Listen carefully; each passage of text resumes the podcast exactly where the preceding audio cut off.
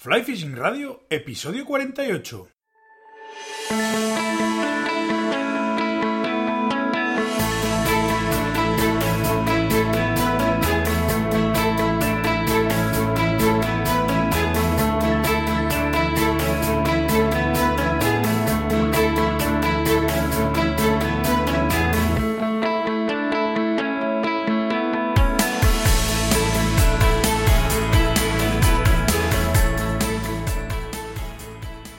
Bienvenidos a un nuevo episodio de Fly Fishing Radio, el primer podcast de pesca con mosca en español. Soy Miquel Coronado y durante la próxima media hora vamos a hablar de pesca con mosca.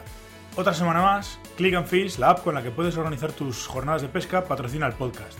Una de las funcionalidades, otra de las funcionalidades más interesantes de la app son las cámaras web con las que tendremos una visión clara de las condiciones tanto acuáticas como climáticas del tramo al que deseemos ir y así podamos elegir pues, el tramo que nos ofrezca mejores condiciones para practicar la pesca.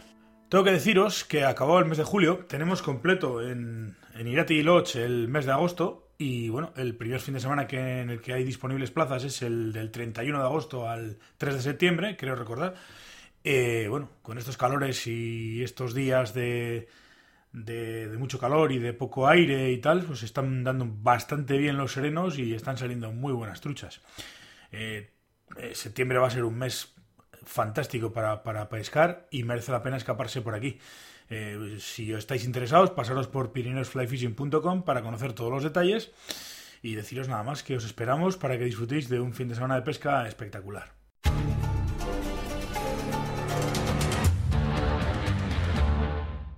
Hoy está con nosotros al otro lado de la línea telefónica, eh, bueno, un conocido ya instructor de lanzado, uno de los primeros, si mal, si, si no me falla la memoria. Está con nosotros eh, Manuel Iglesias. ¿Qué tal? Buenos días, Manuel. Buenos días. Digo, he dicho bien, ¿no? Eres uno de los primeros eh, instructores de aquí. Bueno, sí, sí, sí, sí. Bueno, que yo recuerde cuando comenzamos este, este mundillo, pues sí, éramos tres o cuatro. Después han ido uniendo otros, pero sí, somos, somos de los primeros, somos de los primeros. Tú y, Roberto, además pertenecéis, así como la mayoría de los instructores que ha habido o que han venido después, eh, optaron por la por la triple F, por la FFF, vosotros eh, optasteis, tanto Roberto como tú, eh, por la EFA, ¿no? Sí, bueno, en aquellos tiempos era, había muchos más datos de EFA que de, que de la FFF. Entonces, bueno, para nosotros era mucho más fácil conseguir información de EFA que de la FF y entonces, bueno, nos examinamos de EFA, pero vamos, en este momento da lo mismo una que otra. Yo entiendo que tal vez nuestro examen, esto cada uno tiene una opinión, es más completo. Nosotros tenemos que hacer rodados, tenemos que hacer switch, ellos no los tienen que hacer, su examen es prácticamente todo en, tierra, en nuestro utiliza agua, pero vamos, la importancia de por qué hicimos EFA, tal vez porque había más información sobre EFA que sobre la FFF. Posiblemente, si hubiéramos tenido información de una y de otra, hubiéramos elegido cualquiera de ellas. No, para mí lo importante es la titulación, porque es un trabajo que hay que prepararlo muy bien y cuando se aprueba una u otra me da lo mismo. Esto es que el, digamos que el deportista, en este caso el lanzador, está muy preparado. No son fáciles, ninguno de los dos. ¿Qué te iba a decir? Echándonos un poco para, para atrás, ¿no? Antes de, del examen y tal, pues eh, me imagino que como todos tendréis o tendrás una historia con, respecto a los inicios en el lanzado. ¿Cómo, ¿Cómo te metes en el mundo del, lanzado? ¿Cómo, ¿Cómo te empiezas a interesar por el lanzado? Bueno, como pescador veo que hay una necesidad tremenda de lanzar bien. Eso es algo que todo el mundo, bueno, hoy día no, no se ve con esto de la ninfa y con esto de, del hilo pero entonces se veía se veía claramente. Pensar que nosotros empezamos con líneas de T o sea fíjate te, estoy hablando de, de, yo empecé con esto pues en el año 80 ya daba clases imagínate en el año 75 76 eh, yo recuerdo que empezamos con este tema. Hmm. claro el, se lanzaba muy muy muy muy muy corto. Yo de aquella trabajaba en una librería no voy a decir dónde pues, pero trabajaba tenía acceso a muchísimos libros, fotografías de los americanos estos que lanzaban, bueno, bueno, en calcoña hablando en plata. Y decía, esto tiene que tener un método, esto tiene que tener eh, su ciencia. Entonces, claro, empiezas a entender que usas unas líneas que no son las que las que interesan, que son las, las, En este caso utilizamos, como he dicho, DT y ahora, ahora hay que utilizar las WF, que había unas WF que tenían más cabeza, menos cabeza. Empiezas a hacer una investigación sobre el terreno, ¿no? En tierra. Y a continuación, pues un día tienes la probabilidad de probar una, una WF. Piensa que el tiempo, en aquel tiempo, el tiempo transcurría de una forma mucho más lenta. No había internet, yo no tenía acceso a internet. Todo lo que había que hacer se pedía pues por fax o por o por carta, no había correos electrónicos, o sea, las cosas tardaban muchísimo en venir. Mm. Yo recuerdo que mis primeras líneas venían desde Lily Bean, en Estados Unidos, eh, y bueno, tardaban eh, yo mi primera línea WF, bueno, que sé, la recibía en mes y medio, dos meses después de pedirla, o una cosa así. Los tiempos no eran tan rápidos como los de ahora, no se evolucionaba a la velocidad que se evoluciona ahora. Entonces empiezas a interesarte primero un poco en el material y después en las técnicas.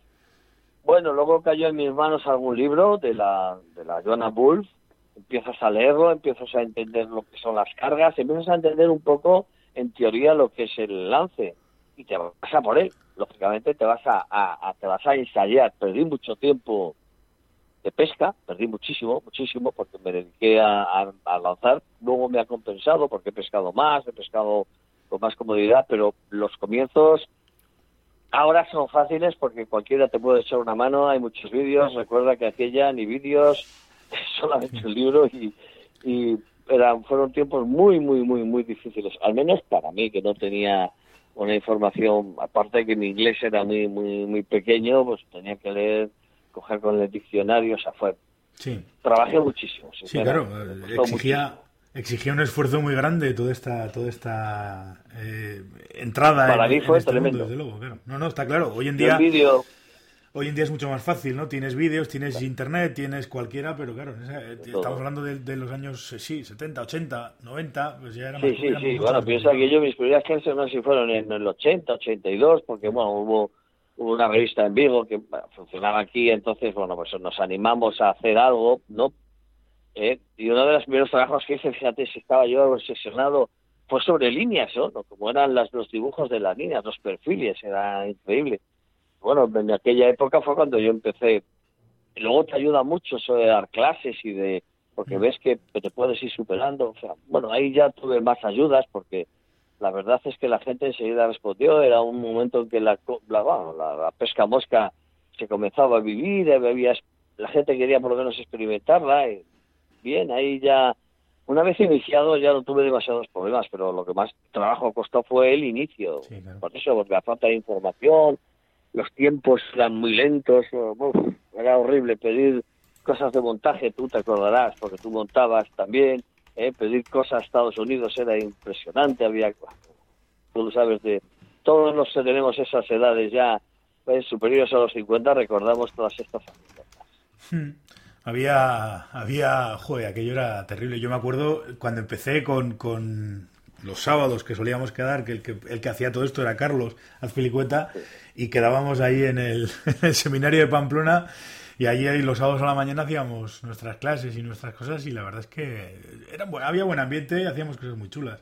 Y hace de esto ya más de 20 años, desde luego, pero sí, claro, todos los inicios han sido difíciles para todos, además, lógicamente, y además contamos con eso de que no había, no existía la inmediatez, como, como bien has comentado, del tema de Internet. Era, era, el problema era ese. El problema para mí, el que más tardas en evolucionar, porque lógicamente la, cualquier información, cualquier información, la que pidas, una caña o, un libro o tal, tardaba un, incluso las revistas, las revistas, yo recuerdo, vamos a ver, comprar las revistas españolas y de pesca mosca venía muy poco, muy poco, y de lance venía aún menos, ¿no? Venía muy, muy, muy, muy, muy poco o nada. La información era muy difícil de encontrar. Mm. Sí, sí, está claro. Eh, ¿Qué te iba a decir? Eh, bueno, ya, ya nos, te pones a dar clases y todas estas cosas y, fundas o, manejas con la famosa escuela con la que has enseñado a un montón de gente. Eh, bueno, sí. Con tu, con tu escuela. Yo empecé cerca del Miño, por eso empezó la, mi escuela se llamaba Miño, porque lo tengo aquí al lado de casa. También el Miño es un río que no cierra. Realmente nosotros podemos eh, pescarlo todo el año. Eso es algo que, bueno, hay que hacerlo con, bueno, con la ley en la mano, ¿no? Si no sacas peces, si no los, los devuelves, etcétera, puedes hacer alguna práctica. El niño pues tiene a los laterales siempre buenos campos, ¿no? Tiene bastante verde y era un sitio muy, muy, muy indicado para, para, para, para que esto funcionara y funcionara bien. Empecé dando, pues eso, lógicamente, los, los sábados y los domingos, cuando porque yo trabajaba. Y bueno, después ya me hice un poquito más serio, empezamos ya con las Semanas Santas, eh, empezamos eh, a funcionar de otra forma un poco más, ya eh, tuvimos que irnos a unos hoteles, coger unos ríos más determinados, o sea, muy, algún río determinado, con un hotel, con, con su playa fluvial, con sus cotos de pesca, algo mejor organizado. Pero al principio, bueno, las cosas salen así, ¿no? Salen como puedes. A mí hoy me preguntan cómo empecé realmente si vuelvo a la vista atrás digo, Dios mío, pero estábamos en el siglo XII. Si yo viajé muchas veces, viajé a las, famosas Caldelas de Tui en tren, en tren. Imagínate, yo no tenía ni coche para darme clases, no tenía ni coche. Iba en el tren a Caldelas de Tui, me volvía en el tren. Esto es los años 82, 83, imagínate. Yo no tenía coche hasta que, bueno, muchos años después me compré un Panda pero iba en el tren y el que quería me llevaba y el que no. Lo malo no era eso, lo malo era cuando me recuerda a veces mi mujer, te dabas con uno, con dos o con tres, iba en el tren y a lo mejor los tipos no me aparecían. Esto se han dado varios casos. En fin, era para, para matarlos, pero bueno, así fue al principio. No, no fue bonito, no fue bonito. Lo que sucede es que tenía una ilusión enorme, era, era mucho más joven, no tenía, eso como dicen ahora, no tenía la mala leche que tengo, ¿verdad?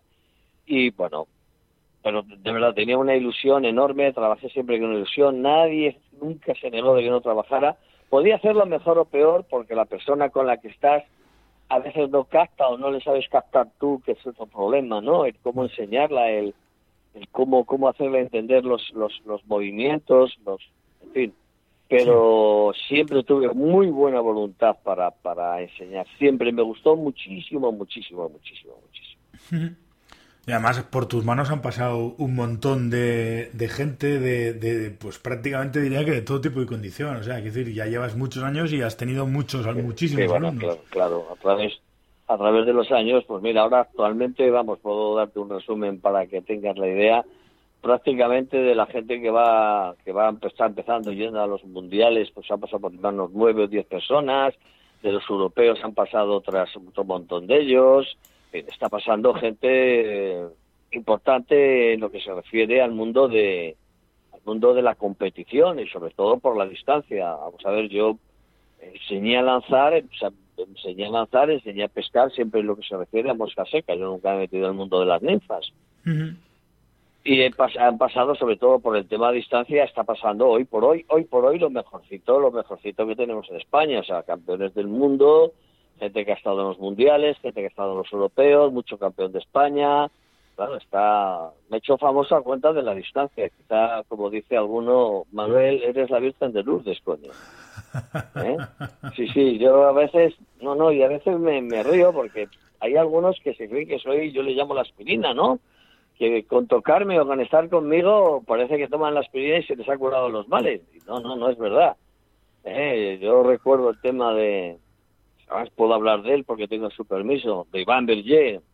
Iván era un hombre que derivaba muy mal atrás, tenía problemas de, de alineación y claro, vino y a los dos días el hombre alineaba bien, no se cansaba, esto ha pasado no solamente con él, con muchos otros, con muchos personajes, pero puedo hablar de él porque, bueno, creo que es una de las personas de que puedo dar su nombre.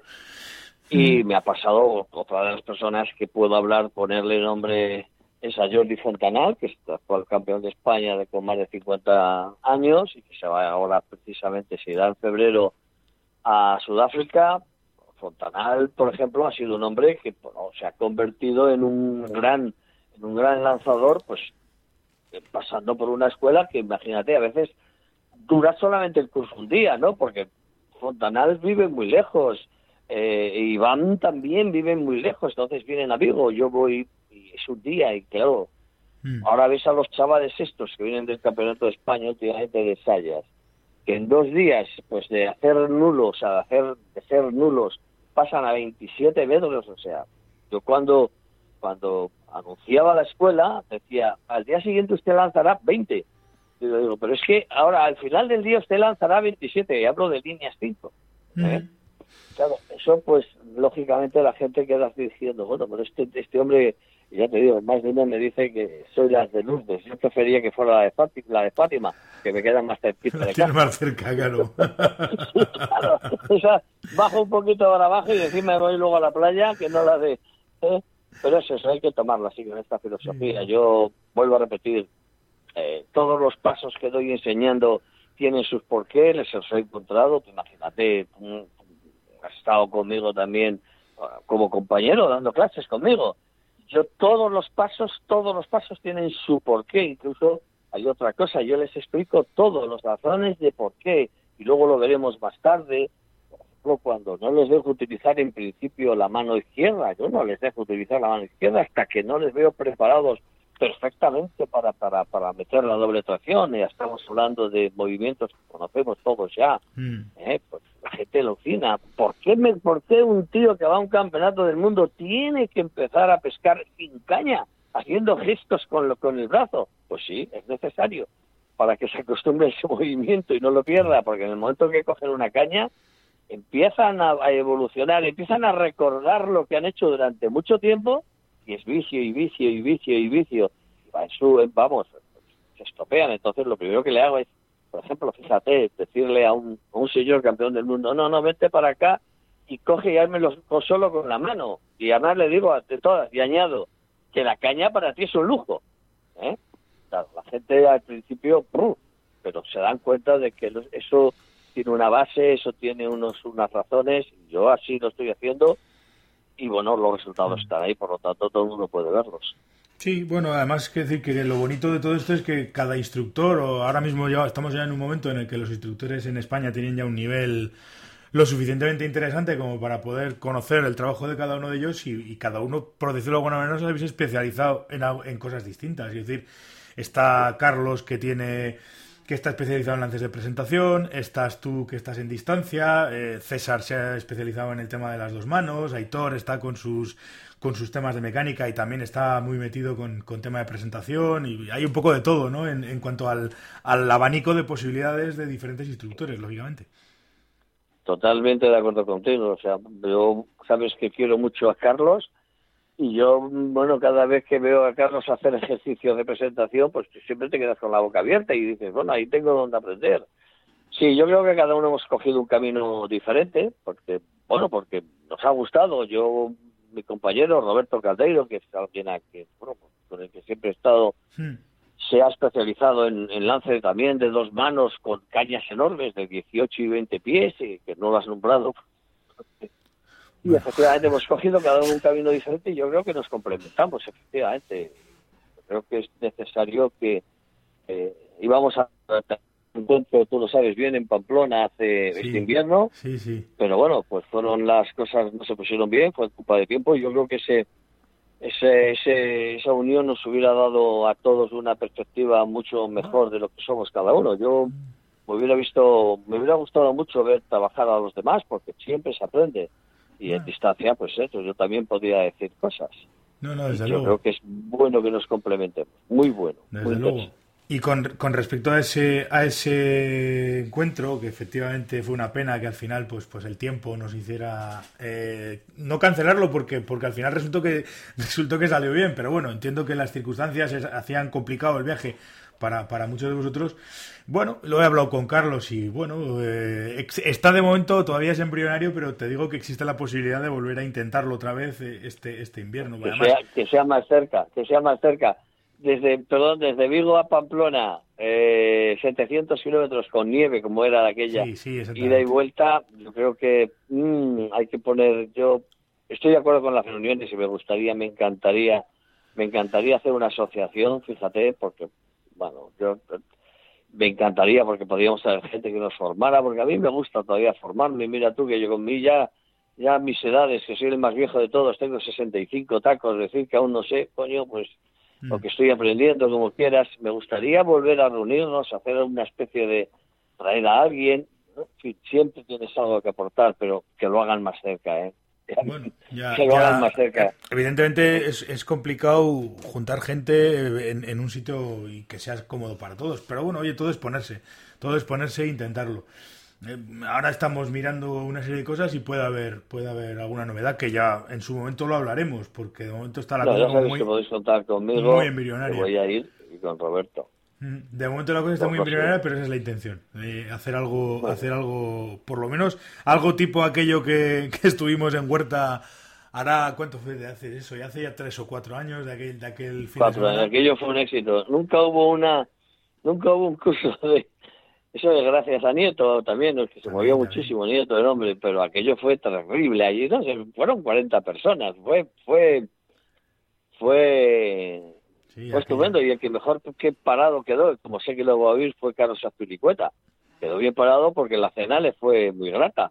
Yo recuerdo perfectamente al señor Azpilicueta devorando crustáceos de una manera increíble. o sea que todo tiene, todo tiene su compensación, señor Miquel. Sí, Todo señor, tiene, que además... No solamente es el lanzar, el reunirnos, ¿eh? siempre hay cosas agradables aparte de la Sí, pesca. sí, sí, Y eso, eso- es lo más bonito de todo. Para Carlos eso fue bueno, pero a mí iba a decir cabrones, pero no, no, lo, con todo el cariño, Sí, ¿eh? Te Iba- pegaste decir- un palizón, te pegaste un palizón de película. y me ¿eh? llamasteis Te además después... perra. Me llamasteis además ¿Y después de, de después de haber cenado.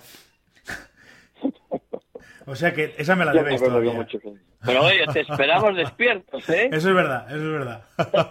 eso es verdad. No, la verdad es que fue, fue una experiencia muy chula porque hubo, hubo un ambiente cojonudo, hubo muy buena gente y, y un poco al final lo que buscas es ese tipo de... Yo por lo menos en, en, en cuanto a este tipo de cosas, lo que buscas es precisamente eso, ¿no? Un ambiente bueno, buena gente, risas, un fin de semana interesante en todos los aspectos, en el aspecto de, de lanzado, en el aspecto de fomentar amistad, que al final es de lo que se, es de lo que se trata, ¿no? Esto en el fondo, Es de lo que se trata. Eh, o sea, También que fue decir- bonito claro, aquella otra reunión de Ávila, también, también. fue muy agradable. A mí me gustaría volver a hacer más. Pero bueno, todo esto que quede ahí, y si alguien se atreve, pues que me avise que yo seguramente que iré. Bueno, se trata de, de eso. Al final es un poco el tema de los de este tipo de reuniones también tiene que ver mucho con con pues eso, con las ganas de la gente y con bueno, eh, un poco todo todo tiene que ver, ¿no? Por eso te digo que de momento está la cosa, tenemos previsto o está pensado, planteado hacer alguna cosilla, pero pero todavía todavía estaba muy demasiado verde como para como para decirlo. Pero bueno, sí,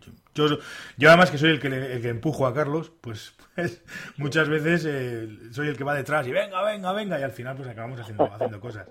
Pero bueno, Sí, eso es verdad, que es Carlos el que... Carlos el que lo hace y tú el que lo mueves, eso es verdad. Bueno, pero ahí andamos, ahí andamos, haciendo cosas que se vean. Oye, eh, me has hablado, eh, antes hemos comentado con el tema de los de los distancias, de los mundialistas, volviendo un poco al tema de lanzado. eh, me has dicho que, que este año en, en el Mundial de más de 50 eh, hay, me has comentado que había alguna, Sí, alguna que- prueba de, no lago segundo, más de lo vamos, habitual. ¿no? seguro. Sí, son tres de lago, Joder, creo que son más, dos desde embarcación fondeada, dos desde embarcación fondeada y una y una desde y otra desde tierra. Entonces, bueno, embarcación fondeada tiene muchos problemas, sobre todo cuando no vas de capitán. Yo le llamo capitán al que pesca al lado derecho del barco. Su brazo derecho queda libre para lanzar, su, su- su lado derecho queda queda sin dificultad ninguna, pero claro, el que no va de capitán, el que te toca pescar al lado derecho, en- o sea, en este caso en la, en la proa del barco, que tiene al otro compañero a su derecha, la- los efectos de la- los problemas del lance son enormes. Imagínate que siempre estás, le voy a dar al tipo este, le voy a dar al tipo este. Y el tipo ese, pues no se puede quitar de allí. Y ahí vienen las dificultades del lance de embarcación. Es una de ellas, ¿no? Claro. todos. La- eh, lo que es lance de distancia tiene muchos, muchos problemas. Por los problemas que podamos tener atrás, porque tengamos un compañero en este caso a la derecha, por el viento que te puede venir de una forma o de otra. Claro, por eso se necesita, se necesita pues alguna preparación. Y hay un hándicap también, también, o sea, añadido, que es al hacerlo desde la posición de sentado. claro. Hay algunas fotos que la gente me ha preguntado, oye, ¿por qué llevas la silla? Yo llevo una silla, ¿eh? y, bueno, una silla no, es un silletín muy parecido al que tienen los barcos, y el tipo, ah, yo te lo siento ahí para que sepa un poco por qué hay que hacerlo desde, desde la posición de sentado, eso hay que Hombre, es cierto que. Es cierto que la distancia, desde luego, de por sí es compleja. Si encima le añadimos eh, obstáculos, pues ya no te quiero ni contar. Claro, tenemos que tener en cuenta muchas variables. Claro, en este caso, eh, vamos a, en este caso siempre el viento te va a venir de atrás, cosa que te facilita. Pero también, como lo hagas mal, el viento trasero te, raste, te va a tirar la mosca abajo, o sea, te va a tirar la mosca contra atrás, en momento que bajes un poco la caña. O sea, mm todo tiene, vamos a ver, el tratar de ir lejos, el tratar de, es como la velocidad en un coche, ¿no? Para quien no esté en este mundo. La velocidad en un coche tiene que ser un dominio perfecto de la conducción, la, la, distancia en el, la distancia en el lago, las distancias estas que se que quieren pasar, yo siempre digo, la distancia es alguien que tira más de 30 metros, aunque mm, ahí, bueno, con 20 metros se podría pescar perfectamente, pero vamos, yo digo siempre pasar de los 30, ¿no? Vamos a estar con con línea 7, cañas de 10 pies, etcétera. Que todo esto que va siempre a más, a más a más, ¿eh? pues mm. eh, tiene muchas, tiene muchos problemas. Piensa que el lago se empieza a tope, se termina a tope. Tiene problemas de calentamiento del brazo, porque produce muchísimos problemas, muchas epicondilitis, mucha tendinitis, hay que hacer primero un poco de calentamiento, unos estiramientos, y todo esto es lo que yo le hago a toda esta gente que viene por aquí. Y luego, bueno, hay muchos trucos que también no te los voy a contar a ti, que tú ya que lo sabes, que tú también estás muy puesto en el lance. ¿eh? Hay muchos trucos, hay muchos trucos para avanzar más. No mejor, sino para avanzar un poquito más. Hay muchos sí. trucos. Sí, porque al final siempre buscas eso, ¿no? esos dos metros de más que, te hagan llegar un poquito más lejos que el compañero. Sobre todo por, por pensar que las chuzas han ido un poco más lejos. Mm. Creo, y tú no lo sabes, mi presentación del lago es aquella, aquella foto de los niños de colorear en el que está el domador con la famosa silla y los leones poniéndolos en el medio, ¿no? Sí. Esa foto de críos de, de, de hacer colores. Y le digo que la, pesca en lago es eso, o sea, imagínate, ¿no? Yo recuerdo mucho del puch, ¿no? Tal. Todos los tipos alrededor del lago y las pobres truchas en el medio acojonadas allí. Y dice el tío, el que llegue de ahí las va a pescar porque están ahí metidas. Y eso lo sabe todo el mundo. Entonces, siempre esforzándote, siempre esforzándote. Tú en el río pescas en corto, pescas en largo, unas veces, pero en el lago no, en el lago la manía es que es siempre disparar y eso, eso tiene muchos problemas físicos y eso hay que intentar hay que, hay que intentar solucionarlos antes de que se produzca. Sí, porque además tenemos la manía de, y esto es un defecto que prácticamente lo tenemos todos. En cuanto te pones a lanzar distancia, te pones a hacer el bruto y, al final, como siempre, eh, menos es más, siempre siempre, siempre. Por eso hay una, una, una frase que todos hemos aprendido y que todos los todos los instructores decimos que es suavidad, suavidad, suavidad y suavidad. No se puede lanzar como se lanza. Bueno, hoy día se lanza muchísimo mejor, tú lo sabes bien y lo sabemos los que estamos en este mundo, pero es que antiguamente o los que no saben hacen unos esfuerzos terribles, se desloman, como yo digo, se desloman, rompen, bueno, tienen unos problemas de, de, brazo tremendos, tienen un problema de espalda.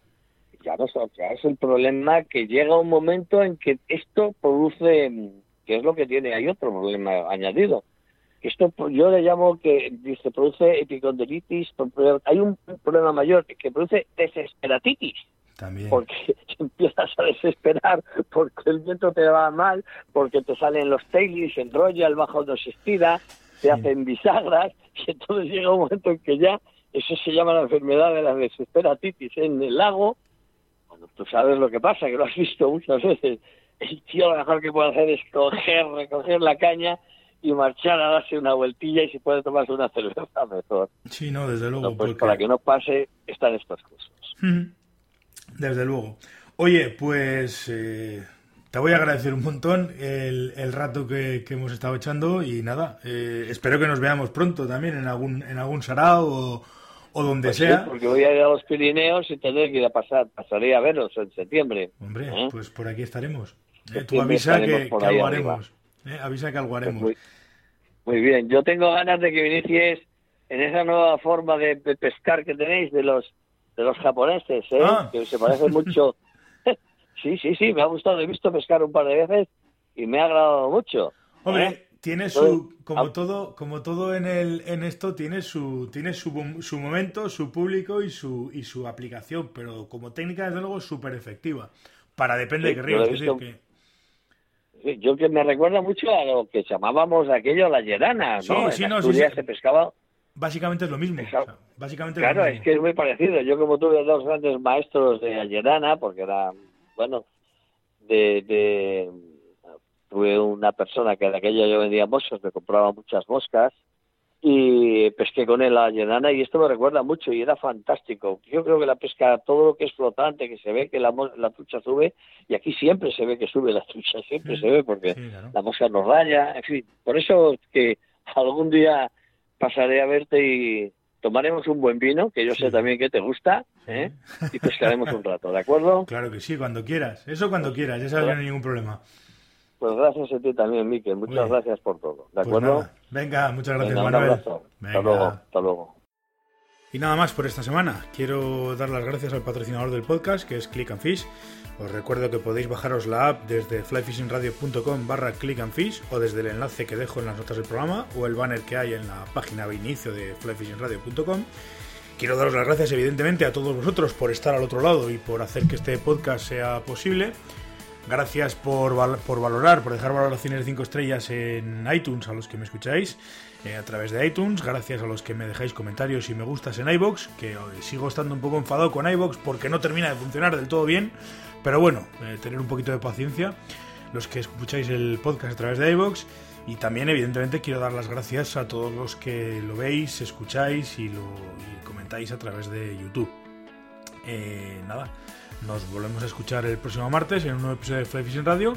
Hasta entonces, eh, portaos bien y sed buenos. Ah, y si queréis venir a pescar a Pirineos con Carlos y conmigo, eh, pasaros por pirineosflyfishing.com y ahí tendréis toda la información, eh, fechas, reservas y demás. Venga, gracias. Hasta la próxima semana.